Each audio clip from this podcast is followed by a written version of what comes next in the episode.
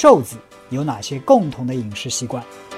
不去健身房有哪些在家就能完成的训练方法？为什么大部分的人减肥都失败了？如何减掉腹部的脂肪？长期跑步如何保护膝盖？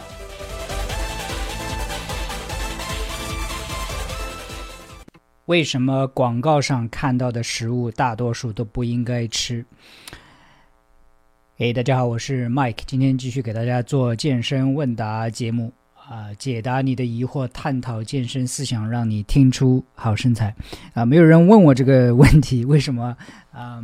广告上的这些食物一般都不应该吃，或者是少吃？那这是我自己的一个一个问题。啊，这次呢就是有一点感想，所以给大家分享。那昨天我刚刚从上海飞到美国，在这边工作一段时间。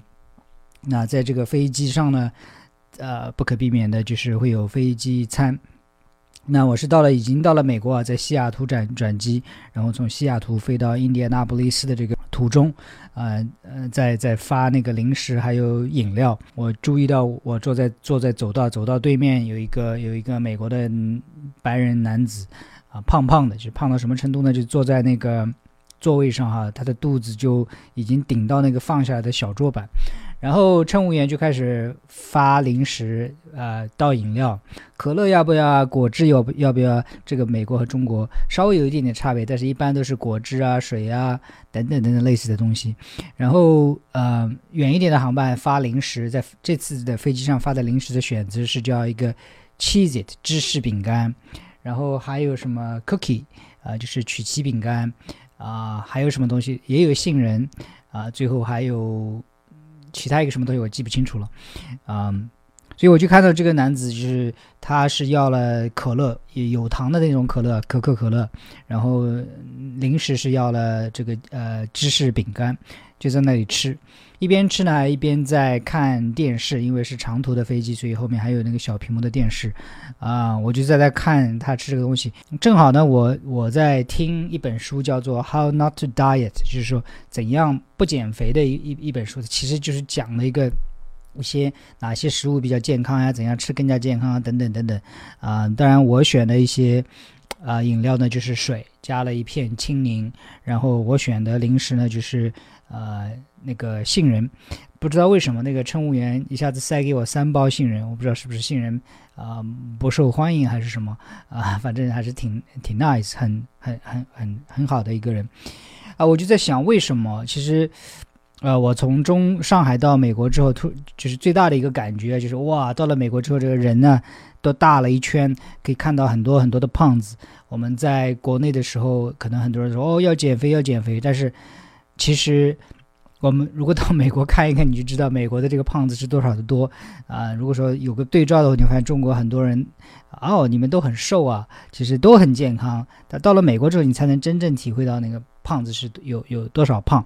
然后自然我就产生这个问题是为什么，对吧？为什么就是美国在很多方面比我们先进，比我们啊，你能先进？好多年，但是为什么他这个人他平均肥胖率比亚洲人比我们中国要高很多？他的一些啊慢性生活、慢性的这种病，比如说糖尿病啊等等，也比中国发病率也要高。当然，现在中国也在奋起直追啊，可能都快超过美国了啊。比如说癌症的发生率，在美国西方国家还是要比中国要高，为什么？后来发现，你说这个社会的发达程度，或者是工业的发达程度，其实跟这个健康并不一定完全成比率。对的，有一些疾病，比如急性疾病啊，越发达差不多已经被攻克了。但是，一些慢性疾病，比如说糖尿病啊，比如说癌症啊，比如说肥胖啊这些东西，越是发达的国家，可能越是啊发病率比较高一点。回到我刚才提的，就是为什么啊？你你是说这些人不知道影响知识？也许是，但是啊，我我思考了一下，就是还是我们食物的选择就是没有那么多。比如说飞机上它的这些饮料的选择，一开始上来就是问你要不要可乐，对吧？然后要问你呃咖啡要不要加奶加糖等等等等，所以给你的选择就是这一些。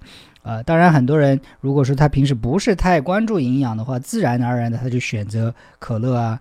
啊，还有零食，第一个上来就是问你要不要芝士饼干，叫做 cheese It，然后是它的什么曲奇饼干，最后才有杏仁在才在问你，对吧？为什么？而为什么这些大众都会去选择呢？我不是说我看到那个胖子，他就说哇，你这个胖子一点都不注意自己，不为家人考虑，你为什么不选择健康一点呢？No，不是这样子的，因为他选择的时候，可能他看到的这个视频里边上来就是一个可口可乐的广告，对吧？很帅的男生，很漂亮的女生，哇，很可口的时候拿着这个一下子就喝下去，好爽啊！给我们传达的是这种感觉。看到的那个电视里边啊，插播广告的时候都是这个零食那个零食哦，cheese 放在嘴里这个好好吃哦，然后什么什么很好的感觉，很快乐的感觉，对吗？然后在我们脑子里就种下一个种子。当我们可口的时候，我们想到什么啊？喝可乐。当我们想吃一点零食的什么哦，吃这个薯片，吃那个芝士饼干。对不对？所以，我们以为这些饮食完全是我们自己控制，并不是说那些选择呃不健康的那些零食或者是饮料的人，他们不想健康，而是因为我们的生活当中已经被各种各样子的这个广告轰炸的，就是没呃，就是轰炸的，在让这些垃圾食品在我们脑子里留下很深的印象。我自己亲身体验，在我们上海公司。那个电梯旁边有一个屏幕，里边就不断的放什么妙可蓝多芝士什么东西，还有很多小孩子好像很可爱，对不对？那些东西在我看来，我是绝对不会买给我的儿子吃，绝对不会买来送给我姐姐的小孩子吃的，you know？但是是什么东西在驱使这些商家在不断的给我们在这些做广告呢？那就是利益，对不对？因为当然。你如果听这个节目，你看或者看我一段时间，你知道哪些是健康的食物？一般都是那些天然的、没有加工过的食物，比如说很多的杂粮啊、红薯、紫薯啊等等，蔬菜呀、绿色蔬菜、西兰花呀、甘蓝呐、菠菜啊等等等等，啊，但是去做广有我们为什么没看到广告是说哦要你多吃菠菜或者多吃西兰花呢？让我们多吃一点红薯呢？因为那个没有钱可以赚，我们很多的看到的什么样子的广告，比如说，呃，前一段时间比较火的李佳琦跟，啊，那还有一个明星我记不清了，就是拍了一个什么肯德基的广告，对吧？You know，呃，李佳琦是不是真的吃肯德基呢？我不得而知，或者吃多少呢？我不得而知。但是因为这些公司他有钱，能够请这些明星来做这些广告，然后在我们脑子里就种下这个种子。当我们饿的时候，我们就想到肯德基。还有啊，现在比较火的李现，对吧？在拍那个伊利奶的广告，然后嗯，也是在我们心里种下，要喝奶的话就要呃喝伊利奶，因为我们喜欢李现，对不对？还有啊，以前王菲也拍过百事可乐，对吧？如果说我们想哦，我们要想像王菲一样那样酷的话，我们可能就会想去喝百事可乐。当然，这个这个明星拍这种呃，不能我不能。称之为都是垃圾食品嘛，起码不是很健康的这个食品，啊，有些人可能对牛奶稍微有一些啊疑义啊。牛奶的话，我另外会做一个呃专题来跟大家分享，为什么现在的牛奶已经不是我们想象的那么健康，而是被商家吹捧的那么健康，对吧？啊，我我不是这个这个明星来做这种。啊，视频广告的现象只在中国发现，在在美国的话，篮球明星 LeBron James，我也很喜欢 LeBron James，但是 LeBron James 也也做过啊一系列的麦当劳的广告。麦当劳不是说完全不健康，但是绝大部分的他的麦当劳的这个什么汉堡啊、薯条，对我们是不健康，特别是对儿童，对吧？我反过来再问，麦詹姆斯的饮食里边，麦当劳他能吃几次啊？